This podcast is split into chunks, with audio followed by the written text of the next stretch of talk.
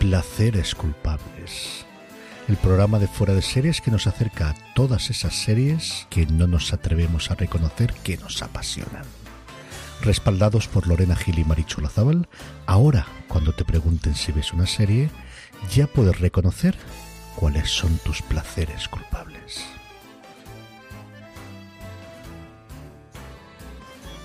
Hola a todos y bienvenidos una semana más a Placeres Culpables, el programa de fuera de series en el que sabéis que semana tras semana pues os traemos esas series de las que realmente nos apetece hablar, porque además ayer por la tarde yo llamé a mi queridísima Marichu Lazábal. Hola Marichu, ¿cómo estás? Hola, mi marido te llama mi novia, no te digo más. Y estas cosas. Y entre novias estuvimos hablando y diciendo, Marichu, ¿de qué serie hablamos? ¿No habrá series nuevas? ¿No habrá series de ahora? Pues no. A Marichu y a mí nos dio un ataque de Remember y decidimos, ¿y sí? ¿Y sí? Placeres culpables. Así empezamos. ¿Cómo estás, querida? Pues estoy muy bien, eh, la verdad. Hoy he dormido muchas horas y eso me hace sentir muy feliz. Para los que nos estáis oyendo en diferido, es que esto lo grabamos los domingos a la mañana y lo emitimos en directo en Twitch.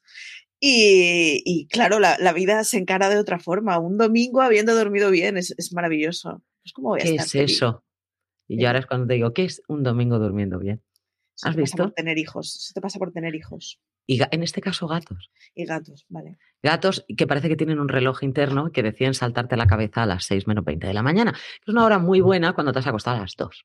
Pero, todo mal, todo mal. Todo mal, pero que el cerebro regenere pero estamos estupendas, despejadas completamente, para hablar pues de esas series que hemos estado viendo, que no son tantas como podéis pensar, pero que le damos juego a todo. Marichu, ¿qué has estado viendo esta semana?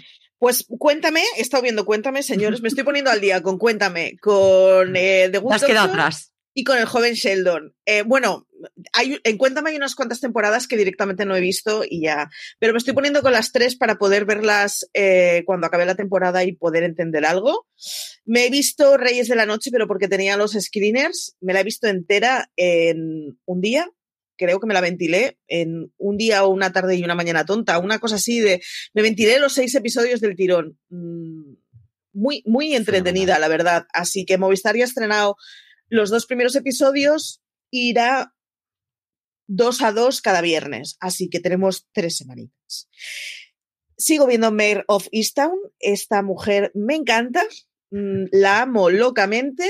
Y Mythic Quest. Me estoy poniendo al día con Mythic Quest y tengo que decir que estoy encantada que en Mythic Quest hay tres señoritas que no usan tinte para la cabeza y eh, automáticamente me he convertido en aliada de ellas. Y básicamente esto. Bueno, sigo viendo Superstore a las noches, pero eso ya casi como que ni lo cuento. ¿Y cuál es la serie que te pones de fondillo cuando dices, yo creo que esto es buen momento de siesta?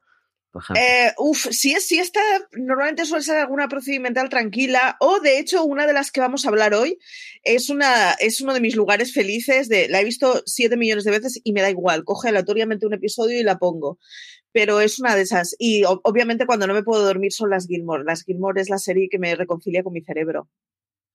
Es que cada uno tiene su momento, su serie para. Yo, me pongo muchos procedimentales para dormir y también me pongo series médicas si ya las he visto, como es el caso de Anatomía de Grey, pero hay una serie que a mí me viene muy bien, en plan, porque me empiezo riendo y así me voy quedando, ¿vale? Uy, yo es que si me, río normalmente no. Mm, sí. Yo sí, es Psych, por ejemplo, yo Psych es una de las, de las eh, series que veo, que no es que haya visto una vez que pueda haberla visto, yo que sé, no sé, siete, ocho veces, una serie que me gusta muchísimo. Yo esta semana he continuado con mi momento de anatomía de Grey, bueno, yo ya estoy muy avanzada porque yo no doy no doy tregua a este Lorena va por delante de la fecha de emisión. bueno, esta semana no han, hecho, no han echado en Estados Unidos el, el, de Anatomía de Grey, estoy un poco triste con este momentazo, pero sí que es cierto que yo Anatomía de Grey es que la estoy disfrutando. ¿Por qué temporada vas en esto de que te la estás volviendo a ver ahora? La novena. Es que la semana pasada me dice, esta semana he empezado a ver Anatomía de Grey, voy por la cuarta temporada. Voy por la novena. es lo que tiene no dormir tanto, Marichu. Yo duermo muy poco, insisto. Hago muchas cosas mientras la voy escuchando casi de fondo, porque claro, son cosas que lo que sí que es cierto es que aprecio ahora muchos más detalles y veo muchas más cosas reflejadas en otras series médicas y cómo se han llegado a copiar eh, de una manera tan descarada de Anatomía de Grey, ¿no? Porque son casos algunos que dices, "Mm, pero vamos a ver, criatura, es que esto ya lo han sacado el resto de las series, ¿no? Pero que en este caso, eh, Anatomía de Grey venía condicionada por urgencias Sí. lo que pasa que hizo luego un, un restyling de, de la serie como para poder darle otro, otro cariz y es de donde luego lo han, lo han cogido las demás, ¿no? Pero Sí. yo la estoy disfrutando, francamente. Te, te puedo decir cuáles son las temporadas que son más malas, que ya te das cuenta también, ¿no? Es decir, esta temporada ha sido pesadita, pero me lo estoy pasando bomba. Más cosas que he visto, bueno, que he seguido viendo. The Neighborhood, que es una serie que, que voy siguiendo al día porque me lo paso, es una comedia que- con la que me lo paso francamente bien. The Rookie, que para mí es imprescindible, o sea, es una serie imprescindible. Y los Conners, que han bajado muchísimo. O sea, ¿La ya han renovado, no- puede ser, esta semana? Creo que sí, pero Me sí. independientemente de eso, es que está, ya no es comedia, Marichu, estamos en plena dramedia. Eh, Uf, entonces, no, no, no, no, yo esta no. No, eh, ya le, le han dado un cariz tan, tan oscuro no, no, que, en ningún momento tienen una vía de escape, que es lo que hace que al final te torture un poco la, la serie. Pero la que a mí me saca de, de esa tortura por unos personajes que son tan adorables, todos y cada uno de ellos, gente con, tan, con tantos fallos admitidos, ni más ni menos, es Mam. Mam es una serie en la que pierde a la protagonista, en este caso, que, estuvo con- ha estado hasta la, hasta la temporada anterior, eh, y francamente es que no hacía falta, porque era la más histriónica de todas. Entonces, era una chica que te podía llegar a sacar bastantes de la, bastante de, la, de tus casillas. Entonces, el hecho de que se hayan quedado las que se han quedado y que le hayan dado más protagonismo al marido de, de Allison, eh, ¿cómo se llama? Allison, mm, Mm, el ala oeste. Janelli. Janelli creo que es.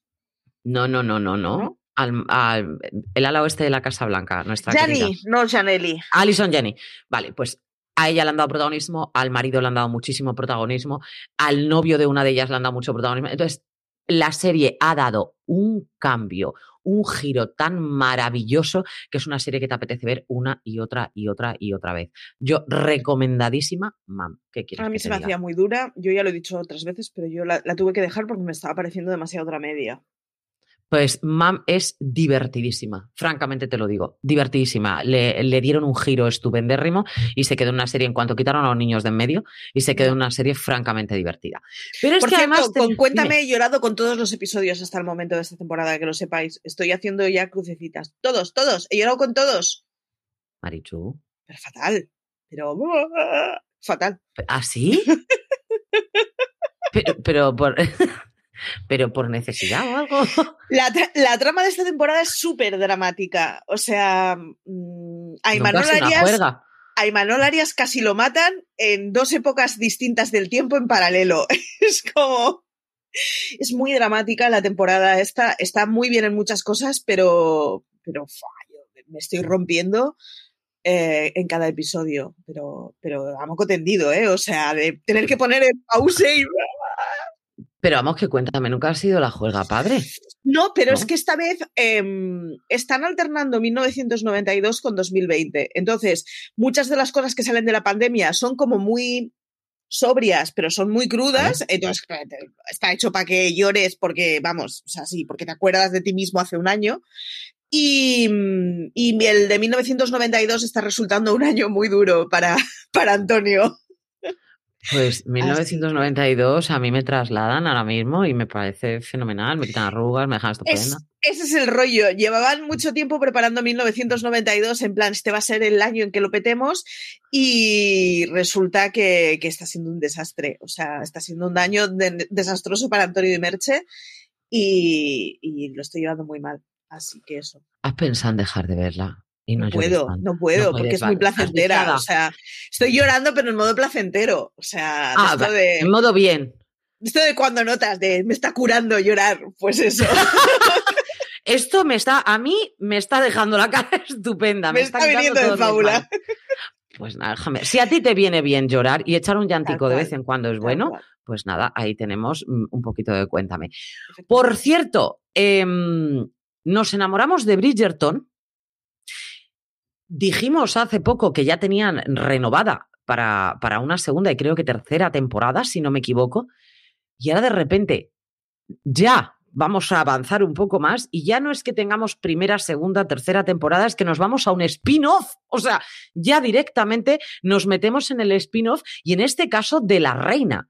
La reina Charlotte, vamos a ver también a la madre en eh, lo que eran sus comienzos antes de, de, empezar a tener todos los chiquillos y tal. ¿Qué te parece a ti lo del spin-off de la reina en Bridgerton? Me sorprendió muchísimo porque además Julia Quinn está sacando una bueno, está sacando no, es, eh, hablo con, en plan con el codo apoyado en la barra de bar porque no lo he mirado demasiado bien. En España se está editando una segunda saga de Julia Quinn que no sé cuándo salió en Estados Unidos. Eh, el caso es que yo estaba convencida de que si hacían una segunda serie iba a ser tirando con esa saga pero no, nuestra Shonda ha decidido que se pone en plan creativo y que, sí, la escribe ella. Hace, tal cual. Así que sorprendidísima porque no es la maniobra que esperaba que sucediera. Yo pensaba que esperarían un añito más o así y que si funcionaba bien irían con la segunda saga de Julia Quinn, eh, pero no.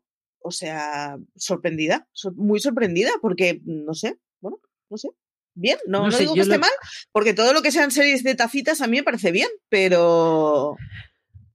Claro, series de tacitas. Yo, francamente, me parece un, a mí, ¿eh? me parece un poco precipitado por el hecho de que yo mm, eh, me ha parecido que sí, sí, que es cierto que el papel de la reina tiene un toque así un poco locazo que, que, te apetece que te apetece ver algo, pero quizás no excesivo, ¿vale? Como, como tanto como para un spin-off me apetece verlo, no estoy yo todavía en ese momento. No le he cogido tanto cariño a esa reina como para verle un spin-off. No, pero sí que pueden plantear una serie completamente nueva y distinta, lo que pasa que volvemos a un rollo decimonónico en donde hay vestidos escandalosos, pero... No, si a mí lo de los vestidos escandalosos me parece fenomenal, lo de que tomen té me parece fenomenal, pero no es quizás la protagonista a la que yo le haya cogido eh, un especial cariño como para que me lanzaran un spin No, a mí de hecho me resulta muy desagradable su papel, en el buen sentido, o sea, me resulta en el buen exacto. Sí, o sea, me resulta un personaje muy desagradable, pero es divertido porque sale poco, pero no tengo claro si me apetecería ver una serie entera de ella. No lo sé, a ver, es que por otro lado, es que es Shonda y sabes que, que, te va a armar algo que te va a enganchar, aunque lo estés viendo y diciendo esto no vale un pimiento, te va a enganchar. Entonces esa parte atrae.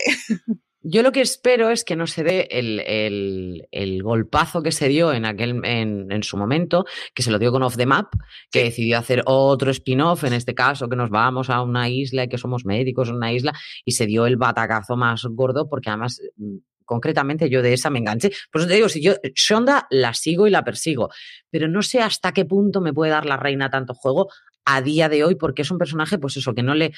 te parece un poquito... Mmm, ya está bien bonita.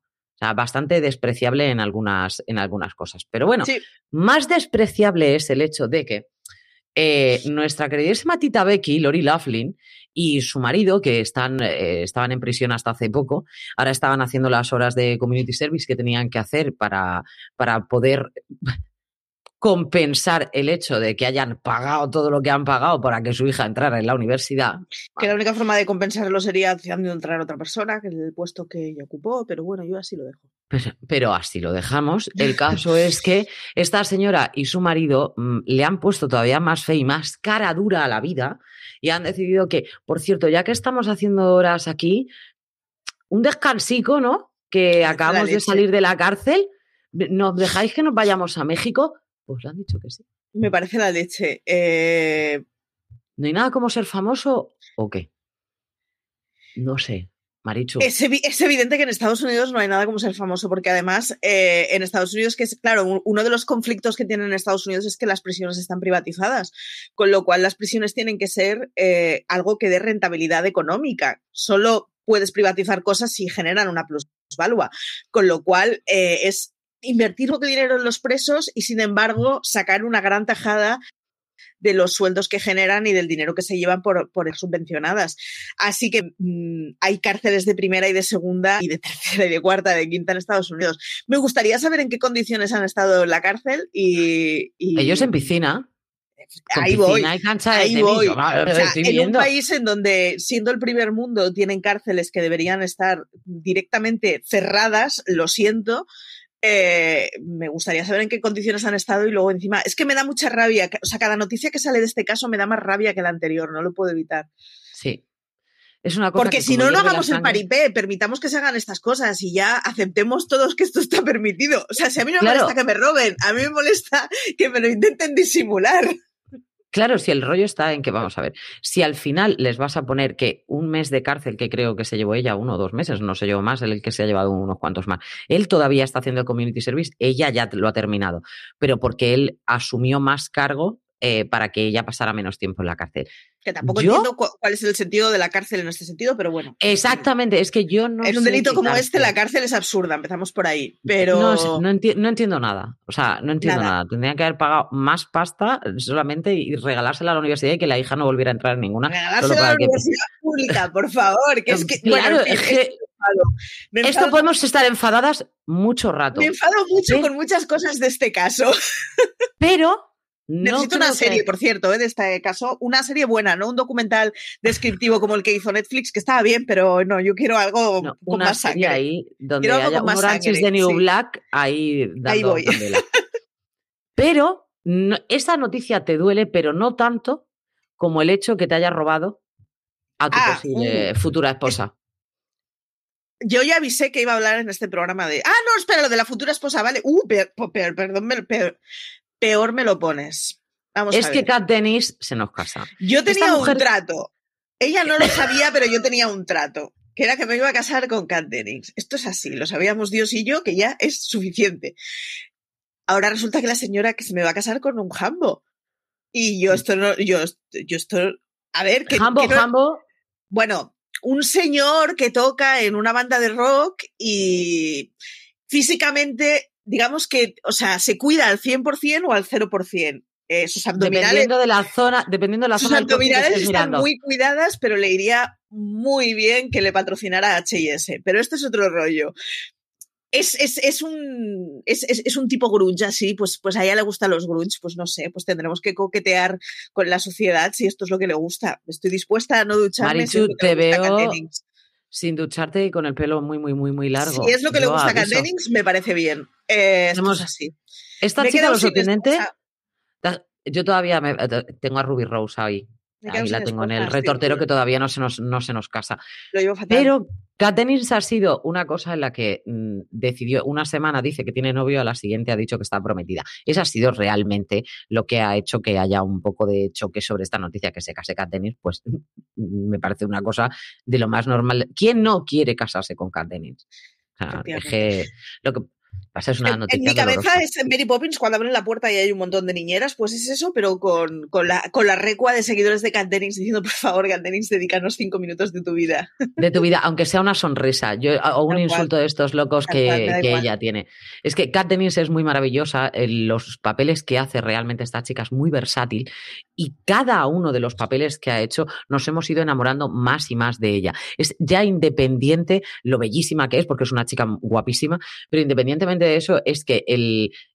El, el carácter que imprime a todos sus personajes es lo que hace que cada vez queramos que sea nuestra esposa, que nos parece fenomenal, a que se me ha dicho. Sí, es maravillosa, es así. Y, En fin. y además es que hace personajes que siempre caen bien, es que este es el rollo.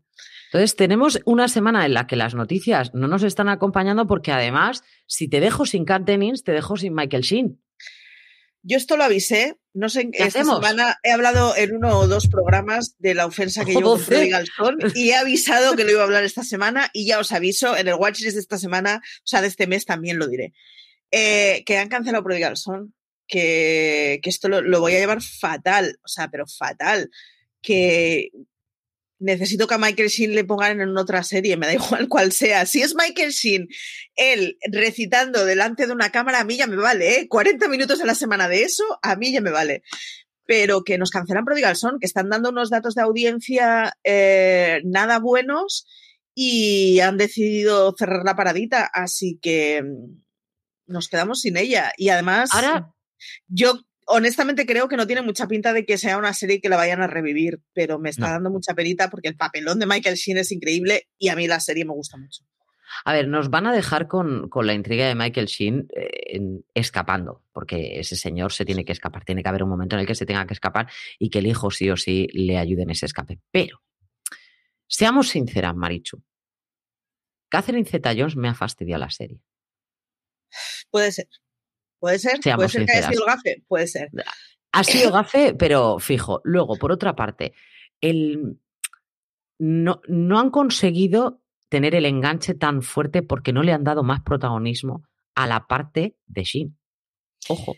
Sí, s- han empezado a derivarlo mucho hacia la comisaría, en el Sí. que algunos casos, um, incluso sobre todo con la, con la forense, que tiene un toque ahí bastante, bastante divertido, pero... es que Cogena, por cierto, de, de las Gilmore, la amiga de Rory. Sí, sí, sí, que esa mujer no Maravilloso. envejece, ha hecho un pacto con el diablo como Jordi Hurtado, o sea, es una cosa brutal. De hecho, en Pero- las Gilmore tenía ya rollo veintitantos años y parecía que tuviera 15. Es como. Y ahora tendrá cuarenta y tantos y parece Y que sigue tiene pareciendo que tenga veintitantos. Eh, Claro, entonces es una cosa maravillosa, pero realmente no, creo que no han seguido, no han conseguido enlazar esa parte tan chula que tenían en la, lo que está viviendo la hermana por una parte y lo que está viviendo él por otra. Eh, no han conseguido sacarle todo el partido que se le podía sacar a ese momento asesino heredado eh, con Michael Sheen mucho más protagonista, me sobra Catherine Zeta Jones, pero vamos, porque debería haber seguido cobrando protagonismo. Esa parte, más el hecho de que él se escapara de la cárcel. Yo creo que son dos cosas que en Prodigal son, si no las vamos a ver, es lo que vamos a echar realmente de menos. Lo demás es bastante secundario, Marichu. El rollo, además, es que el año pasado le salió muy bien la estrategia de meter a un actor famoso en la serie y le Correcto. salió muy bien. O sea, eran unos episodios que ganaban muchísimo y era un personaje que ganaba mucho.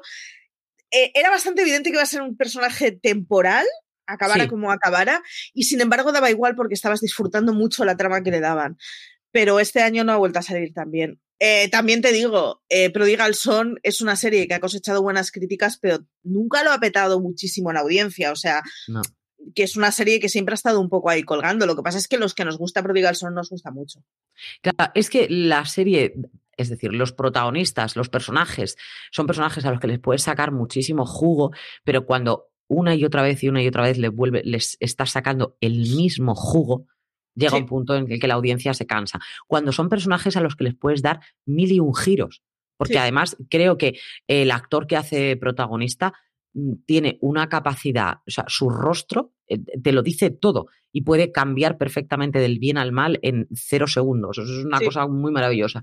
Entonces, no creo que le hayan sacado todo el partido que se le podría llegar a sacar a Prodigal Son. Si es que no nos han puesto de guionistas, Marichu. No, ¿Va a yo no, no podría trabajar de guionista. No. Estaría todo el No, rato. porque solo Michael Sheen saldría, ¿no? Sería un monólogo de Michael Sheen, 45 minutos. A mí me parecería bien.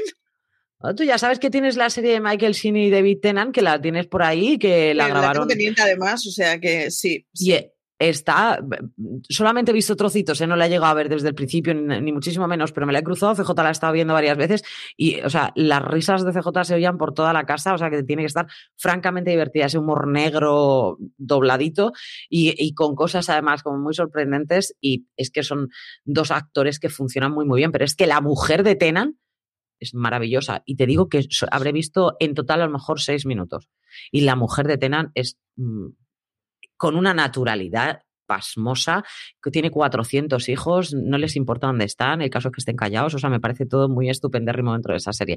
Así que deberíamos echarle un vistazo, Marichu, fíjate lo que te digo. El otro día, por comentarla. cierto, fue el, el día de Dylan Thomas y Michael Sheen subió, bueno, en realidad la cuenta en- del Teatro Nacional o la oficial subió un monólogo de Michael Sheen recitando, tenéis que verlo, está en Twitter, si miráis la cuenta Michael Sheen es de los últimos tweets. ¿Qué tablas tiene este señor? Madre mía. O sea, a mí me flipa, me, me resulta muy gracioso, sonríe y, y me deshago, pero, pero es que le oye recitar y es, madre mía. Madre mía. Ay, Este es, tío que, tiene mucho oficio. es que has nacido para esto que se dice. Este tío tiene ya, mucho oficio. Madre ni más mía lo que vemos. ni menos. Sí. Bueno, pues ahí hemos tenido esa parte de lo que hemos estado viendo esta semana y esas noticias. Hacemos una pequeña pausa y regresamos enseguida con la serie de la semana. Que la serie de la semana está cancelada, Marichu, de- desde el año cachín, pero que es una serie que recurrimos a ella cuando nos apetece ver algo que realmente es un placer culpable auténtico. Y es que Mentes Criminales nos llegó a todos al alma, o por lo menos a nosotras dos nos conquistó absoluta y totalmente. Con algunos personajes más, con otros personajes menos. Estamos hablando de muchas temporadas, son 15, si no me equivoco. 15, 15 más Beyond Borders. Vale. Entonces, esas 15 temporadas en las que, pues lo que nos ha pasado en muchísimas series que estamos viendo, es decir, los personajes no todos se mantienen hasta, hasta el último momento, han ido cambiando. Yo hay personajes que francamente no he echado de menos que se hayan ido, pero sí hay otros que he echado y mucho. Es decir, mm, que se me fuera Patinkin. Yo no lo he superado todavía. Y además, eh, el personaje de Patinkin, digamos, su persona, vuelve a ser mencionada eh, temporadas después y yo pensaba que esto igual podría ser una esperanza para algo. y no. Y no. y no. Yo eh, tengo que decir que hay un personaje en concreto. Estoy a ver si, si veo el nombre de él para que. Este chico no es, esto lo puedo asegurar. No me acuerdo cómo se llama el personaje y entonces os estoy fastidiando todas. Thomas Gibson es el, uno de los protagonistas que además estuvo mucho tiempo en la serie, mucho, mucho tiempo en la serie. Yo lo conocí por Dharma y Grey. y a mí es un personaje que me carga. Hochner, además, em, digamos que lo, despidieron con conflicto de por medio. Mm, hay salseo de por medio, pues porque, porque debió tener arranques de ira en el plato varias veces. Y la primera le dieron un aviso y las siguientes le dijeron que, mira, que hasta aquí, hasta aquí llegó la riada.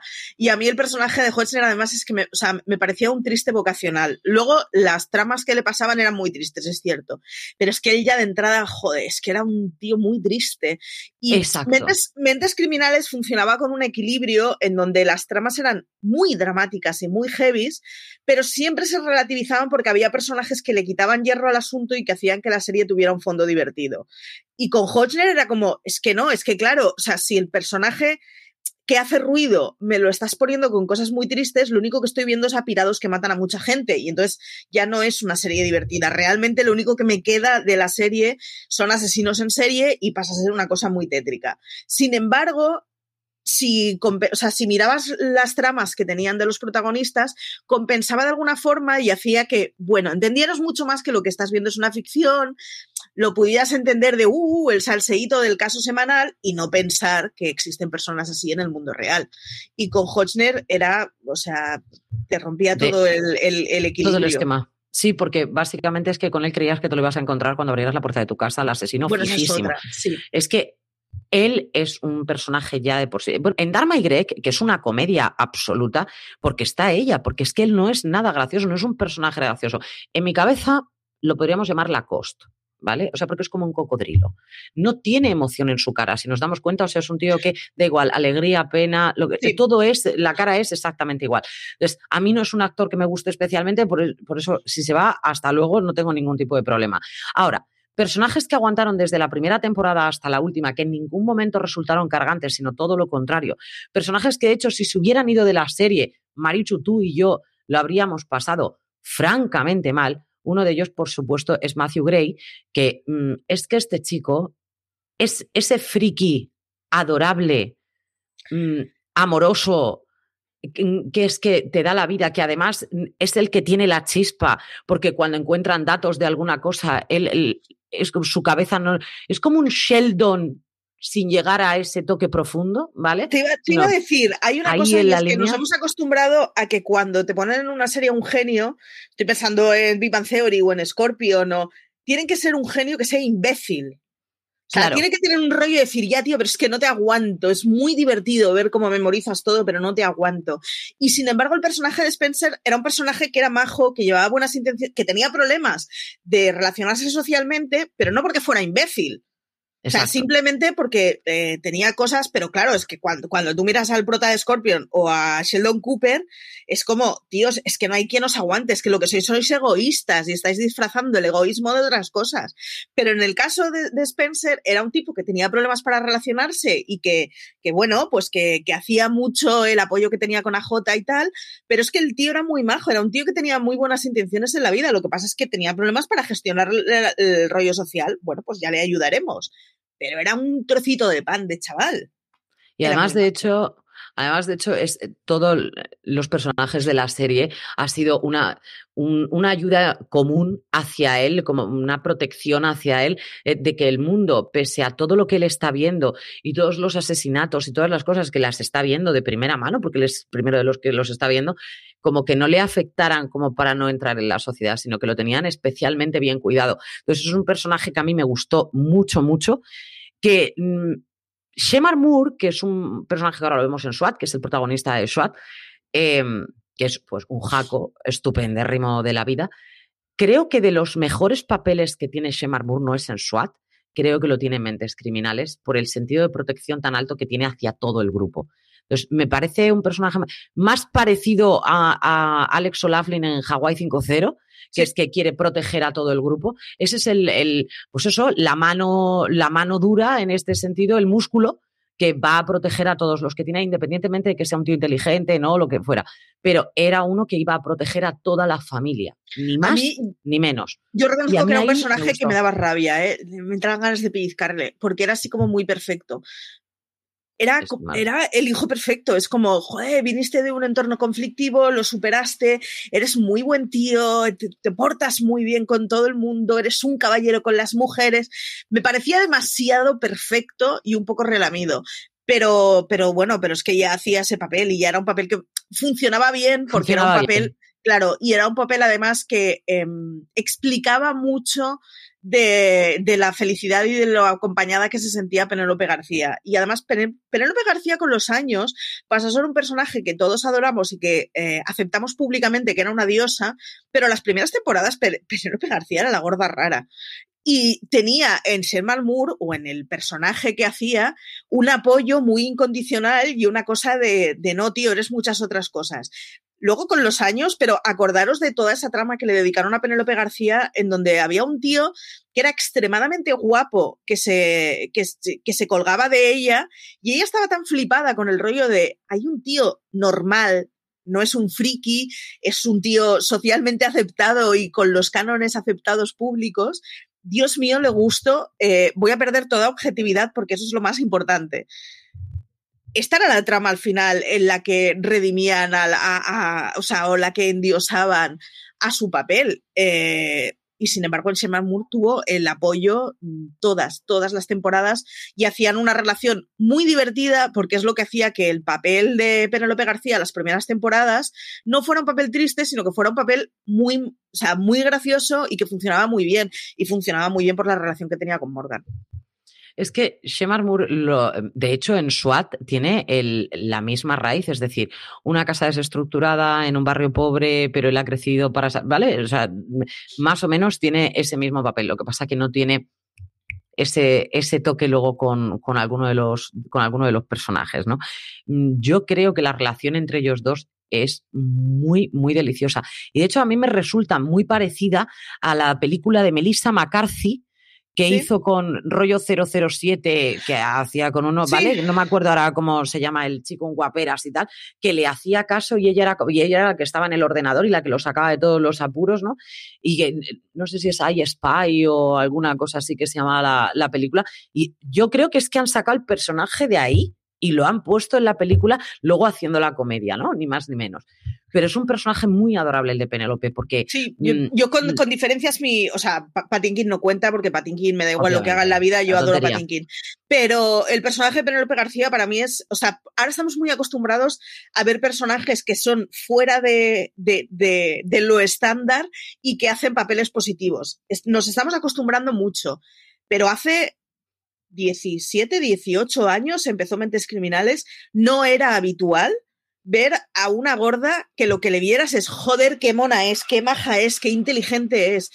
Daba mucho gusto el hecho de que fuera un papel que tenía muchísimas cosas a decir, que además era muy dulce, que funcionaba muy bien socialmente dentro de su grupo, que era un coquito, que no era la rara, era una tía que es excéntrica, pero pero es excéntrica porque le gustan los unicornios. Quiero decir, no era rara, era otro rollo distinto. A mí, o sea, el, papel de Penélope me, me, flipa completamente y yo creo que además fue uno de los primeros papeles en los que vimos así chavalas jóvenes que se salían de, de los rangos y que sin embargo hacían papeles que se pensaban muy en positivo. A mí me parece que estaba muy conseguido la serie en general, Sí. que em, tuvimos a Patinkin y tuvimos a Mantegna, cualquiera de los dos, pero mm, fíjate lo que te digo, tanto Ya, Patinkin como Mantegna. Mantegna, claro, ¿qué pasa? Que le empiezas a coger que no me quites a Patinkin y me metas a Mantegna, hámelo al revés y entonces no pasa nada, ¿vale? Pero sí que es cierto que Mantegna le dio un puntazo también a la serie. Hay que reconocer Sí. las cosas al, al César lo que es del César, porque trabaja especialmente bien.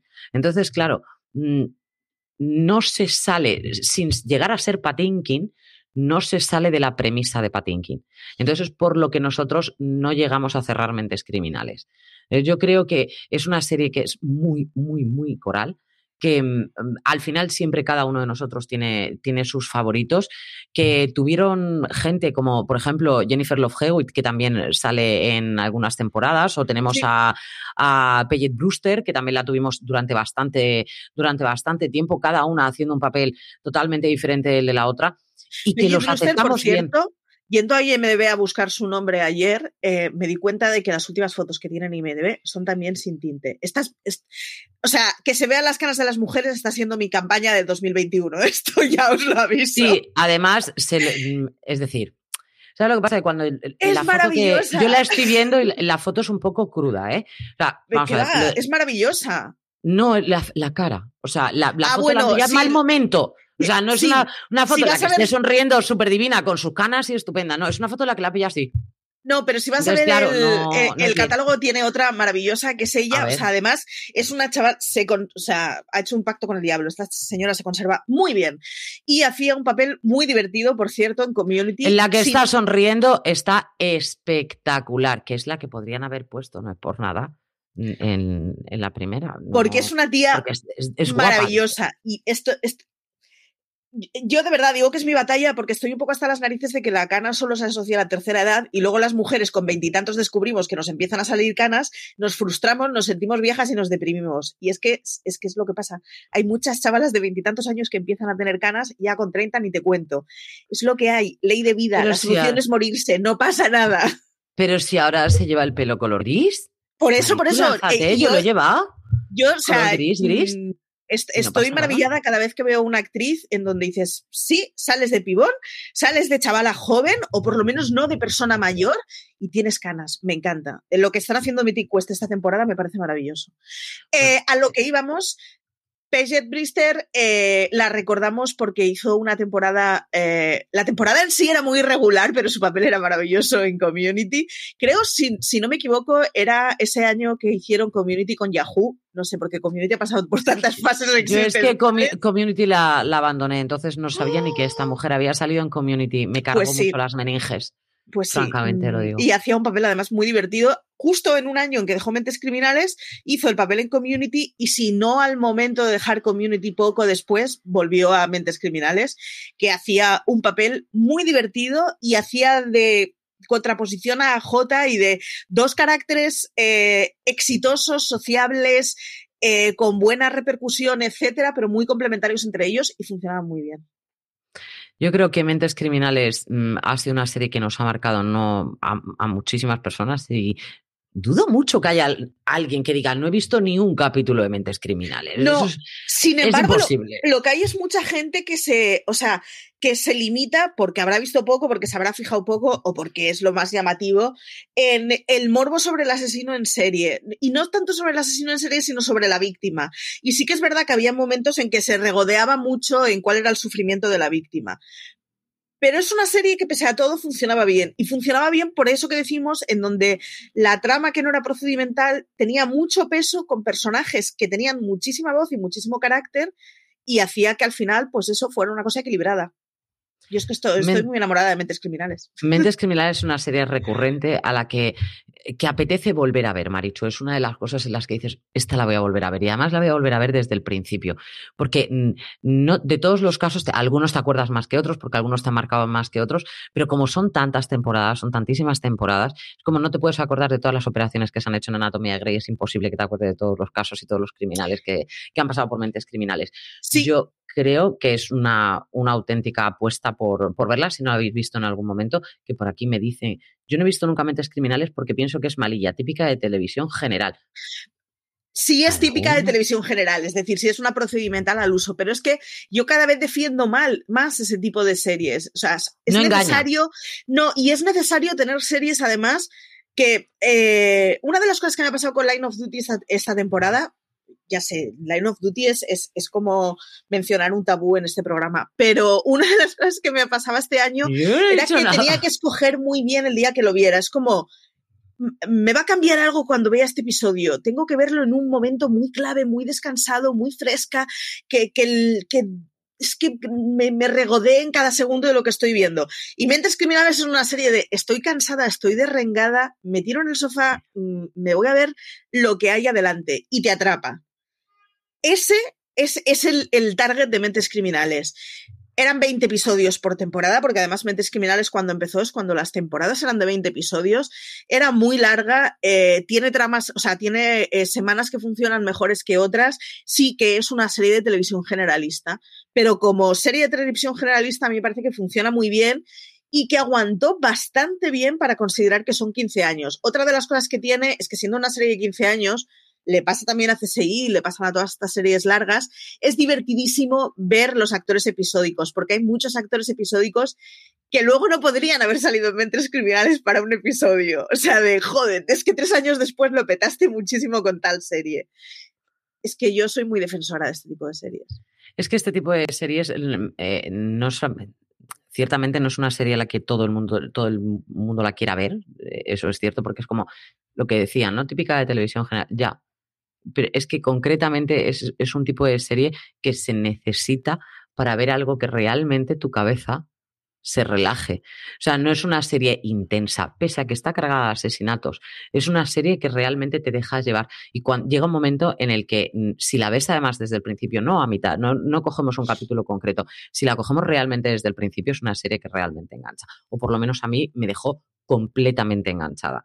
Entonces, Yo la volví ahí- a ver hace relativamente poco y me sorprendió par de lo- años. Lo, bien, sí, por ahí andará. Me sorprendió lo bien que aguantaba en las primeras temporadas. envejece Pensé que envejecería bien. peor, ¿eh? O sea que. Realmente, de las pocas cosas que podéis notar son los móviles. O sea, pero. ah, bueno, una- sí, claro. Sí, claro, sí. esa parte. Pero es una serie que envejece bien porque es que asesinatos, series de asesinatos, seguimos teniendo y seguimos teniendo muchas. Y luego decir que, como ejemplo de Costra, de serie Costra, y esta sí es muy serie Costra, eh, tenéis que ver Mentes Criminales Beyond Borders. Beyond Borders, cada año, o sea, cada semana se iban a un país distinto a solucionar un crimen que hubiera en un país. Es una serie completamente paternalista en donde USA todo el rato. Todo el rato. Además está mal hecha, no tiene coherencia, no tiene ningún tipo. O sea, no se fijaron nada en eh, hacer un poco de, de, investigación sobre los países a los que iban y cada semana iban a uno distinto, con lo cual la cagaban en muchas cosas distintas semana tras semana. Pero es muy divertida. Vista como serie costra y sabiendo que vas a ver una serie que no funcionó en ninguno de sus episodios, es muy divertida. Pero eso, eso, o sea. Mmm, Avisamos que es mala. Claro, para los que os gusta crocotiburón contra mantis robótica, o sea, este tipo de pelis costra, pues es su equivalente en serie, Beyond Borders. Pues ahí dejamos la serie esta semana, que, que en este caso a nosotras somos muy, muy fan de, de, Mentes Criminales, pero vamos a traer una serie para el recuerdo, que en este caso, Marichu, ¿cuál traes tú? Pues en este caso voy a traer una serie que se ha vuelto a estrenar ahora, se ha vuelto a estrenar con un reboot que, que fue justo el mes pasado, y os estoy hablando de Party of Five. Party of Five ahora la han hispanizado y la familia de la que trata es una familia hispana. Yo reconozco que el reboot aún no lo he visto, pero eh, Party Five, que se llamaba Cinco en Familia en castellano, eh, se emitió aquí mmm, hace porronazo de años. Es una serie de los 90 que acabó en el año 2000, pero es muy serie de los 90. Eh, es una serie yo creo que a Neve Campbell la conocí con esa serie y fue el momento en que me enamoré de muchos de esos personajes. Son cinco hermanos que quedan huérfanos de golpe y entonces el hermano mayor, como ya es mayor de edad, coge la tutela de los otros cuatro. era un drama intensísimo. No me he atrevido a verla. Está en alguna plataforma y no me atrevo a verla porque creo que es de esas series que me rompería completamente eh, e, el momento místico que se hizo. Pero claro, se hizo en un momento en que yo era un adolescente. Entonces, en el momento en el que estás más intensa de tu vida, creyéndote que ya entiendes los problemas adultos, pero que tú ya estás de vuelta, pero que tienes muchos sentimientos, pero en toda esa explosión hormonal que se da en la adolescencia, a mí me pusieron un dramón, porque era un dramón del copón, que emitían en Cataluña TV3 de lunes a viernes a la tarde en horario infantil. Entonces, claro, bueno, horario infantil o juvenil, esta, esta horquilla que tenían entonces la televisión catalana. Y todos los hermanos, todos, o sea, desde el pequeño que era un crío que tendría cuatro o cinco años en la primera temporada, hasta el mayor, todos eran el prototipo de guapísimo para su generación. Todos. Eh, el que era malote porque era malote y, no funcionaba bien en el instituto. Sin embargo, su hermana de la misma edad eh, era maravillosa porque, porque funcionaba muy bien en el instituto y era guapa y popular y toda. La pequeña porque era la típica, el típico genio que no funciona bien en sociedad, pero que todos querríamos ser ella porque no funciona bien en sociedad, pero tampoco le hacen bullying. Estaba, o sea, era todo como el punto aspiracional. Da igual qué edad tuvieras, que te querías ver identificado en absolutamente todos los personajes que habían. Y sin embargo era un drama. Entonces era un culebrón hecho para jóvenes. Tal cual. Mm, un poco lo que pasaba con Rompecorazones, ese tipo de ronda. Lo que pasa que en el caso de Party to Five o Party of Five iba em, con, con temas muy serios. Entonces te permitía hacer la cosa esa de, bueno, voy a ver algo profundo sobre un tema importante llevado por un señor que está como un pan, porque en algún momento deberíamos hablar de cómo ese hermano mayor, que era mayor de edad, nos gustaba a todas las quinceañeras, pero bueno, la romantización de la diferencia de edad eh, estaba ahí muy fuerte, pero es que era maravilloso. El prota mayor era, pues eso, el señor responsable que ha tenido una vida complicada, pero que se vuelve eh, en alguien muy responsable cuando tiene que coger la tutela de sus hermanos, y era un dramón de libro y ahora tenemos un reboot, pero a la hispana vuelven a ser cinco hermanos que quedan huérfanos, con hermanos que son eh, del mismo género y la misma horquilla de edad, así que repite mucho la premisa, pero en 2020 en lugar de 1995. Me niego, Maricho. No lo vi, era un culebrón. yo no vi en familia. era un culebrón completamente. Eh, es de estas series que en su día estabas muy orgullosa de Sigo una serie profunda y a la que pasaron dos días de su estreno era, madre mía, cómo podía estar tan enganchada a esto, enganchadísima. Yo, nada, quizás tampoco me pilló la edad que te pilló a ti, ¿sabes, Marichu? Pero, no, no, claro, a mí me, pilló en plena adolescencia. Pero yo me he tragado muchas, muchas series de estas adolescentes, ya siendo un poco más. Pero es que no me. Tan, a mí tanto drama en la vida solamente para, para algunas cosas. Sí. Mm, no, Nif Campbell, eso sí, fue en su momento eh, considerada, vamos, sex symbol absoluto y todo el mundo eh, la considera bellísima. Y es que me, ha hecho mucha gracia que trajeras esta, porque como estoy viendo, Anatomía de Grey era una de las hermanas de Derek. Sí. Entonces me pegó, me ha pegado así un viaje loco en la cabeza y seguía estando tan estupendérrima 2500 años más tarde, porque yo creo que esa mujer, esa cara es imposible de romper, francamente te lo digo, una, una belleza absoluta. Yo no la he visto. No sé si tú has visto la que yo traigo esta semana, que es Lie to Me, Miénteme, que fue aquí en, en, España. Igual que tú tienes este amor desmesurado por Michael Sheen, que yo lo, lo, entiendo y lo comparto, ¿vale? Yo lo tengo por Tim Roth. Es que. Ojo, no significa que me vea todo lo de Tim Roth. Mm, dependiendo del señor eh, lo que esté haciendo. Yo, yo esas cosas las tengo clarísimas. Me puedes gustar mucho, pero si lo que me estás haciendo va en contra del género de lo que yo suelo ver o que no me hace gracia ese género, no lo veo. Pero Tim Roth, a mí que me cancelaran esa serie, no te puedes ni llegar a imaginar lo que yo sufrí. Y eso que la, la, que salía de compañera, la, la doctora Gillian Foster, a mí no me gusta nada, absolutamente nada, me parece lo más soso que ha parido una madre. Ahora, a mí Tim Roth a mí me dice love y yo le digo, claro, Cucu, lo que tú quieras. No es guapo, no es nada, no es. No. Es una presencia delante de la cámara que nubla al resto. Creo que su hija no era cargante, creo que entendía muy bien el personaje del padre.